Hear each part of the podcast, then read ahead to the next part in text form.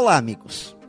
Uma coisa é certa: a forma como encaramos nossos problemas é que irá determinar o nosso sucesso ou fracasso na vida. Não existe evolução sem superação de dificuldades. E os desafios fazem parte da vida e não se pode esperar viver intensamente sem se aventurar pelo mundo dos desafios.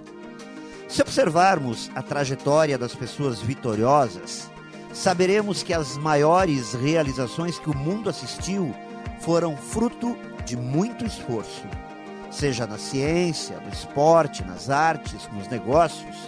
As pessoas que fazem a diferença são aquelas que se superam, competentes em resolver situações complexas. Então, chegamos à conclusão que as adversidades servem para provocar a criatividade e fortalecer o nosso espírito.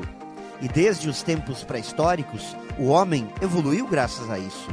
Da descoberta do fogo, a invenção da roda, da lâmpada, ao telefone, a explosão da tecnologia dos dias de hoje, enfim, todos os avanços baseiam-se na intenção de superar um limite, de resolver um problema, de transformar a realidade para melhor.